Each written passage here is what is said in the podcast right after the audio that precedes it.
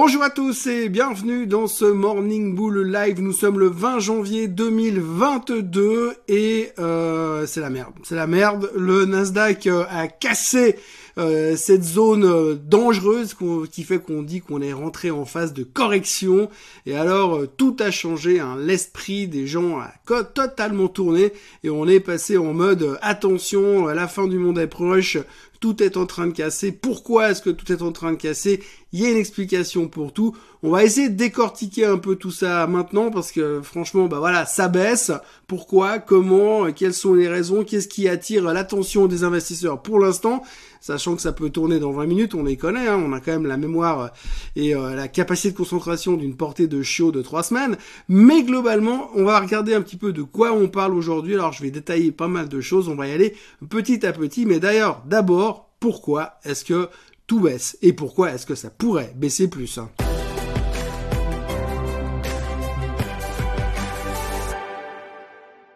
Donc oui, tout va mal, tout baisse, le Nasdaq est entré en phase de correction, donc on connaît le principe, hein. dès que vous avez un top sur un marché et puis qu'ensuite vous allez 10% plus bas que ce top, ça veut dire qu'on est en phase de correction. Donc le Nasdaq 100 y est depuis euh, hier soir, la clôture d'hier soir au plus bas de la journée, le Nasdaq est en phase de correction, je crois qu'on a perdu 10,7% euh, depuis les plus hauts du mois de novembre l'année passée.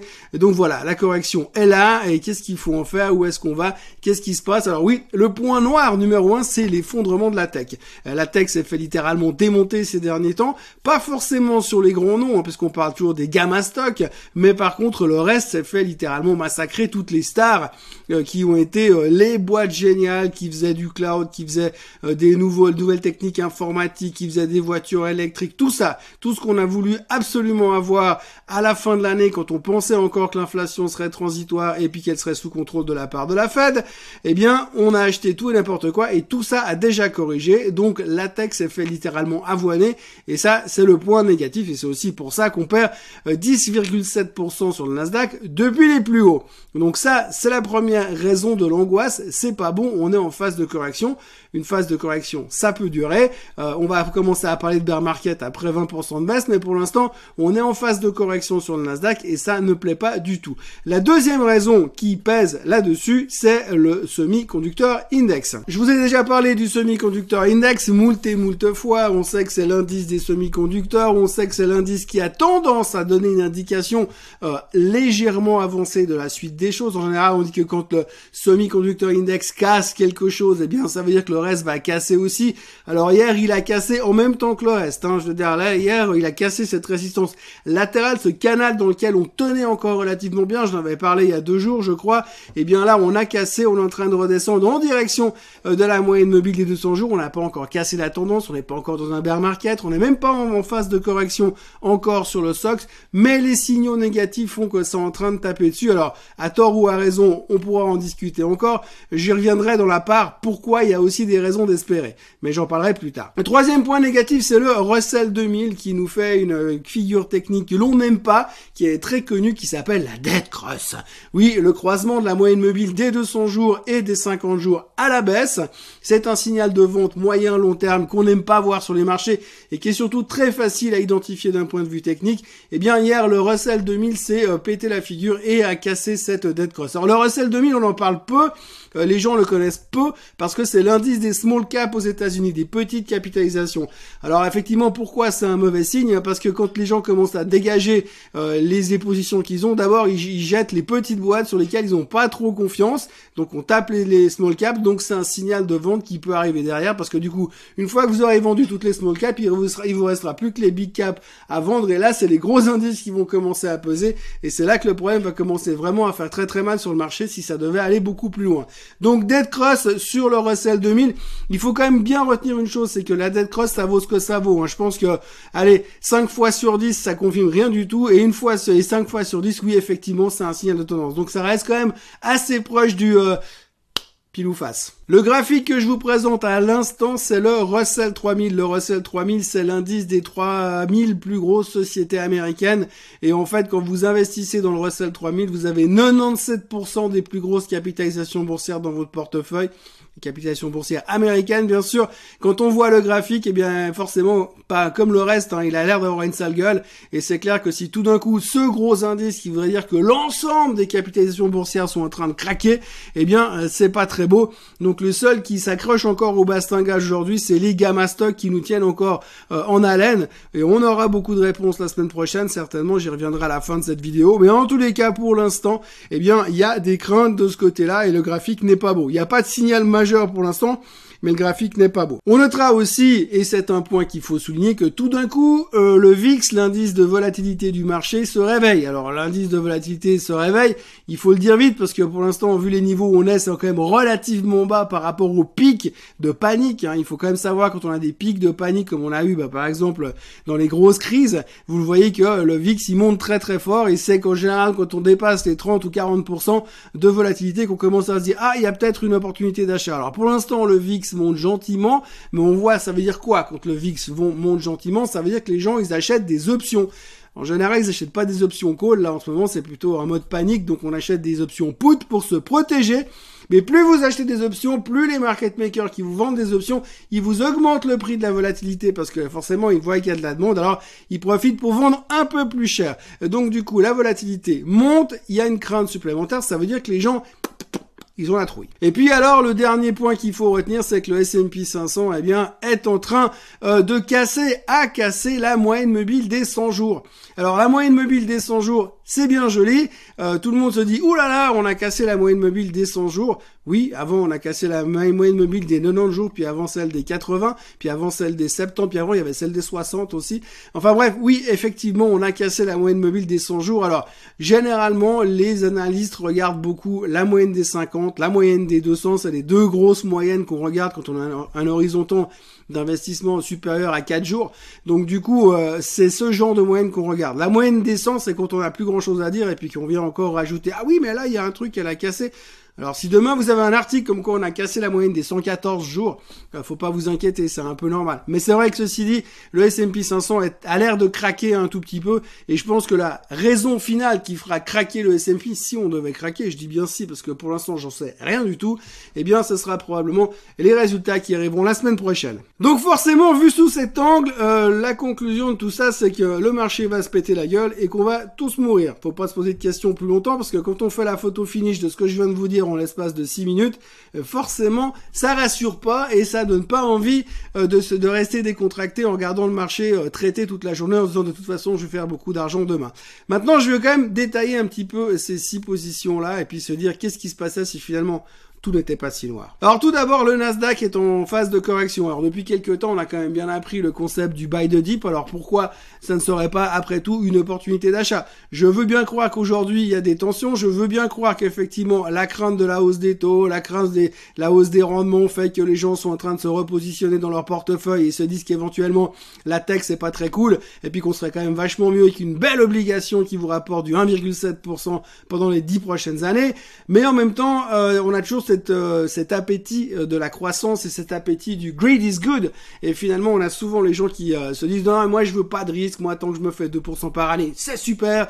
Et puis quand tout d'un coup ils vont chez le dentiste et que le dentiste dit ah moi j'ai acheté un petit techno, j'ai fait 35% la semaine dernière tout d'un coup, ça commence à travailler dans la tête et les gens reviennent. Donc la question, c'est pas est-ce qu'on va revenir sur la tech? La question, c'est quand est-ce qu'on va revenir sur la tech? Parce que toutes les boîtes qui sont en train de se créer, enfin toutes, pas toutes, mais une grande partie des boîtes tech qui se développent aujourd'hui, génèrent de la croissance. Alors je veux bien croire que le fait que les taux vont monter va pénaliser une partie de la croissance des, boîtes, euh, des boîtes technologiques qui ne gagnent pas d'argent. Soit mais quand même, je veux dire, quand on parle de croissance pour certaines de 100%, voire de beaucoup plus sur quelques années, je pense qu'on a de la peine à faire la différence entre 2% et 100%.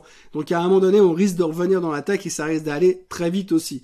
La question, effectivement, c'est never catch a falling knife, faut rattraper un couteau qui tombe, mais enfin, pour l'instant, il y a un moment donné, ça peut quand même tourner la veste et on sait quand ça tourne la veste, ça va relativement très vite, c'est pas la première fois qu'on nous fait le coup. D'ailleurs, à ce propos-là, les semi-conducteurs. Les semi-conducteurs, on est en train de taper sur les semi-conducteurs comme si si ça n'avait aucune valeur.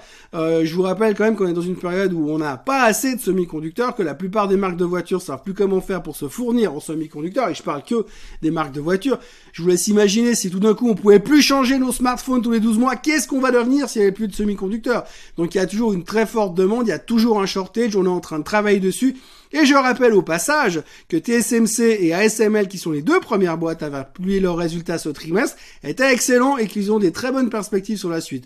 Donc quelque part, croire aujourd'hui que les semi-conducteurs c'est complètement has-been, euh, oui, alors bien sûr, forcément, si demain on veut retourner dans un monde où finalement les enfants vont jouer dans le jardin alors qu'ils savent même plus à quoi ressemble un jardin, euh, si on imagine que demain on va arrêter de regarder la télé parce que c'est quand même vachement mieux de jouer à des jeux de société le soir en famille, euh, si on imagine demain que pour aller euh, du point A au point B en voiture, on peut déplier une carte et puis trouver notre chemin sur une carte, pour, pour autant qu'il y a encore des gens qui sachent lire une carte, eh bien effectivement, on est mal par rapport aux semi-conducteurs. Mais je crois pas qu'on va dans cette direction. Donc les semi-conducteurs, on est en train de leur taper dessus, oui, mais quand même, faites attention. La digestion de la hausse des taux. Alors oui, aujourd'hui, euh, les gens disent on vend la tech parce que les taux vont monter, et puis c'est un changement de paradigme, et puis franchement, on est vachement mieux sur les taux. Oui, bien sûr, là on est en train de digérer, les taux. En fait, c'est une des raisons pour laquelle euh, ça baisse en ce moment, c'est qu'on sait que les taux vont monter, et on sait pas exactement quand, ni de combien, et de combien de temps va durer le cycle. Donc aujourd'hui, on a besoin de savoir. Il y a un truc qu'on déteste dans les marchés financiers, c'est le fait de ne pas savoir. Et alors le jour où on saura, on saura, on y verra un peu plus clair, ça risque de changer la mentalité. Le problème qu'on a aujourd'hui, c'est qu'on probablement au niveau de l'inflation et au niveau de la hausse des taux, on n'en saura pas plus avant fin février, début mars. Et ça, ça dérange un petit peu le marché. Mais néanmoins, il y a un moment donné, on va se rendre compte qu'on va avoir une certaine visibilité sur les taux, sur l'inflation.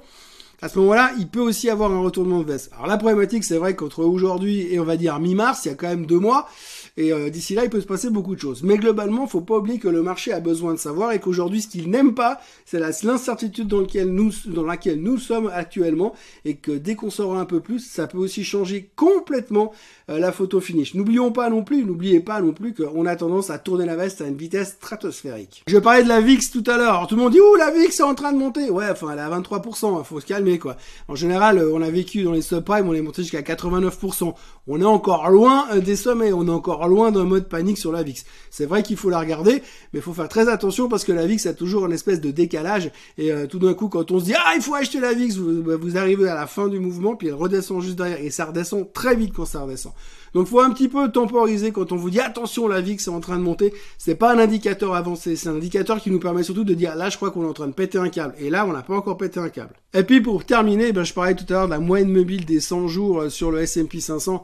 La moyenne mobile des 100 jours, en fait on n'en parle jamais sauf quand on en parle. Donc c'est juste qu'il faut trouver un truc à raconter. Donc je, l'ai placé tout à l'heure parce que ça apparaissait dans les médias aujourd'hui, mais globalement quand même la majorité des gens s'en foutent complètement. Donc en conclusion de tout ça, ce qui s'est passé hier ou ce qui se passe depuis quelques jours, eh bien c'est je crois ce qu'il faut résumer. Euh, tout simplement, c'est que les gens ne savent plus où aller.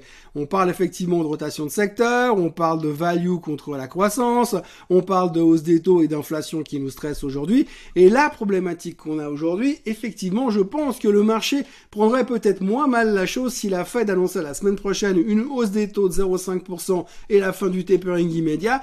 Je pense que ce serait vachement mieux pris parce qu'au moins, au moins on sait tout de suite maintenant où on va. Sinon, le problème qu'on va avoir effectivement, c'est qu'on va devoir attendre pour savoir à quel moment on va monter les taux, quelle sera la fréquence de hausse des taux, pour y voir un peu plus clair. Et on n'aime pas l'incertitude. Et c'est ce qui pèse sur les marchés aujourd'hui. C'est d'ailleurs la raison de la baisse hier. Si vous regardez, les gens, ils ont vu quoi? Le rendement de 10 ans qui s'est qui, qui s'est cassé la figure, il a rebaissé. Donc c'était censé être une bonne nouvelle. On se dit oui, ok, c'est une bonne nouvelle, mais quand même, on ne sait pas comment ça va se passer au niveau des taux. Donc vous avez tout qui vient en même temps. Vous avez le Nasdaq qui baisse, la croissance qui baisse, euh, l'inflation qui monte, les taux, on ne sait pas ce qui va se passer, et puis le rendement du 10 ans qui baisse pour dire bah ouais, peut-être qu'on est en train de se calmer, mais on s'en fout. On doit juste vendre pour l'instant. Donc on est un petit peu stressé et on manque d'informations, on manque tout simplement de visibilité. Je crois que c'est un petit peu comme ça qu'on peut résumer ce qui est en train de se passer. D'ailleurs, à ce propos, il y avait une petite phrase assez rigolote ce matin dans les, euh, dans les news. Vous aviez hier, l'Europe montait parce que le rendement du 10 ans baissait. Et puis aujourd'hui, bah quoi, l'Europe, elle va baisser parce que finalement le rendement du 10 ans, euh, il a baissé, mais les marchés américains ont baissé aussi. Et puis qu'ils manquent de visibilité. Donc on se retrouve toujours un petit peu tous, au milieu de tout ça.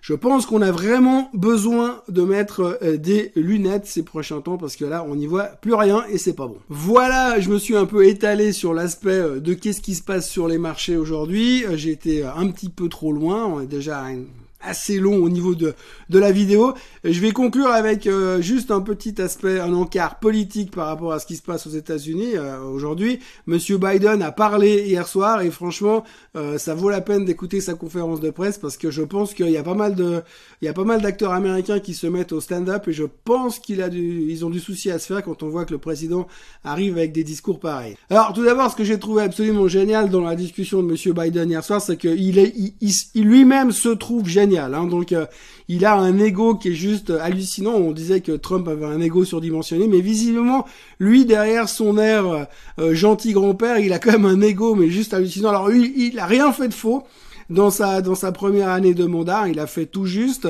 Il a surtout rien promis qu'il n'a pas tenu. Enfin, il dit qu'il n'a pas surpromis. Donc je trouve c'est assez génial. Un politicien qui fait son bilan en disant je suis le meilleur. Bon, c'est vrai qu'il y a les élections de mi-mandat qui arrivent, il a intérêt à marquer des points parce que pour l'instant il risque de perdre un paquet de pouvoirs au niveau du Sénat et du Congrès.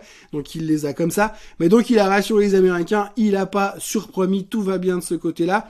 Il est aussi très positif par son plan de soutien qui a capoté l'autre jour, euh, parce que lui, il pense qu'on va pouvoir le casser en petits morceaux, puis mettre certains morceaux du plan en action, que ça devrait quand même aider un tout petit peu la reconstruction euh, des États-Unis. Donc là aussi, il est serein, tranquille, pas de problème. Donc en gros, il espère toujours que son plan de soutien va passer en petits morceaux, en version édulcorée. Et puis alors, il a rajouté encore une phrase qui est mythique, je vous la lis pour pas faire d'impair au niveau de la formulation. J'ai probablement dépassé ce que tout le monde pensait qu'il allait se passer. Bon, je pense que là, il doit parler de sa coloscopie, en gros, parce que euh, franchement, il n'y a pas de quoi la ramener pour l'instant. Et puis, alors, il a conclu cette superbe conférence de presse avec euh, son avis sur euh, la Russie et l'Ukraine. Donc, il a simplement déclaré qu'effectivement, c'était mieux si les Russes n'envahissaient pas l'Ukraine, mais que s'ils le faisaient, alors là, il a fait les gros yeux. Il a dit que s'ils le faisaient, eh bien, ils allaient subir des pertes humaines monumentales. Alors c'est exceptionnel, hein, parce que les Américains, ils se sont fait botter le cul au Vietnam, ils se sont fait botter le cul en Corée, ils se sont fait euh, embourber en Irak pendant des années, euh, ils se sont fait virer par une bande de barbus en pyjama euh, qui vivent dans des grottes en Afghanistan, et puis là, ils sont en train d'expliquer aux Russes comment ils vont leur mettre la pâtée.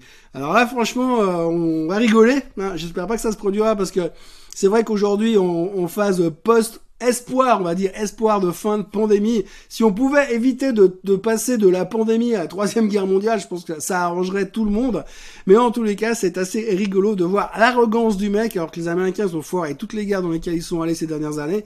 Et, euh, et là, ils vont, alors ils pensent vraiment qu'ils vont se frotter aux Russes sur une jambe, envoyer les Marines en plein milieu de la Russie en hiver je suis sûr que c'est une super bonne idée. Enfin, je suis pas un stratège militaire, hein, mais franchement, euh, quand on voit euh, la manière dont les Russes ils ont empêché les Allemands d'avancer il y a quelques dizaines d'années, j'imagine assez mal que les Américains ils vont leur expliquer comment il faudra faire sur leur terrain en plein hiver. Mais enfin, euh, Monsieur Biden semble assez convaincu de ce côté-là. La bonne nouvelle, c'est que du coup, bah, Monsieur Macron va pouvoir aller à, la guerre aussi avec Monsieur Biden. Et puis comme ça, Emmanuel Macron pourra se prendre pour le général de Gaulle avec 50 cm de moins.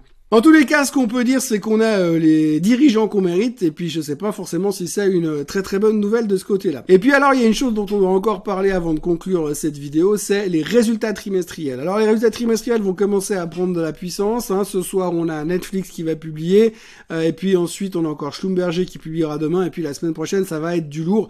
Il faut noter surtout un exemple, l'exemple de Tesla. Tesla a, a eu régulièrement ces derniers temps des upgrades au niveau des, des attentes sur les résultats. La plupart des analystes ont réviser leurs attentes de publication trimestrielle à la hausse et le titre ne fait que baisser. Alors on peut se poser des questions, on peut se dire est-ce que finalement certains savent plus que les analystes ce qui n'est pas techniquement impossible, mais en tous les cas, après les derniers chiffres de vente de Tesla, tout le monde a révisé ça à la hausse. Maintenant, il faudra voir ce qu'ils vont délivrer réellement en termes de chiffres trimestriels. On peut se poser des questions, mais il semblerait en tout cas que la communauté se dit si le titre baisse aujourd'hui, c'est plus un effet marché. Je viens de vous expliquer qu'on veut plus de tech aujourd'hui, donc ils ont tapé euh, sur la tech massivement. Tesla s'en est pris plein la tête. Peu importe si les résultats seront excellents, pour l'instant, c'est d'abord on fait de la place au niveau de la tech et on verra en fonction des résultats. Donc on a encore de l'espoir au niveau des résultats et vous allez voir que la semaine prochaine, comme euh, ça s'affiche sur votre écran à l'instant, qu'il y a du monde. Alors en gros, si on regarde, eh bien lundi, on va commencer déjà avec euh, de l'IBM, du du, Philips, du Philips, du Logitech. Et puis mardi, on aura Microsoft, General Electric, Johnson Johnson, 3M, American Express. Raytheon entre autres, et puis mercredi on aura Intel et Tesla, et puis Boeing et TNT. Ensuite on aura effectivement jeudi Apple, euh, entre autres McDonald's, entre autres Visa, Mastercard. Donc il y aura beaucoup de monde et on conclura la semaine avec euh, Caterpillar. Euh, ce Philippe 66 Chevron, les pétrolières.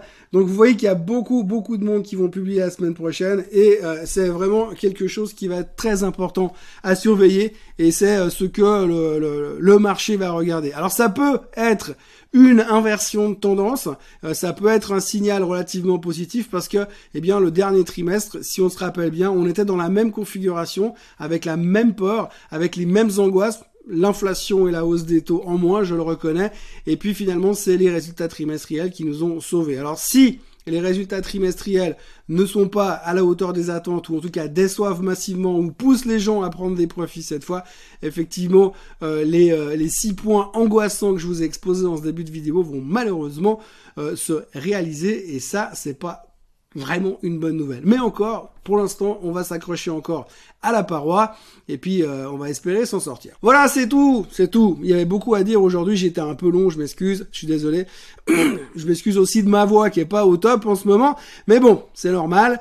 Euh, comme on dit, je suis au micron. Euh, donc d'ici là, je vous souhaite une très belle journée quand même. On se retrouvera demain pour une nouvelle vidéo. N'oubliez pas de vous inscrire à la chaîne Suisse Côte Suisse de liker cette vidéo, même si elle est longue, et puis euh, de revenir demain pour euh, voir où on en est, et puis voir si on a enfin réussi à rebondir un tout petit peu. Pour l'instant, les futurs sont orientés à la hausse, donc il y a un tout petit peu d'espoir. Passez une très bonne journée, à demain. Bye bye.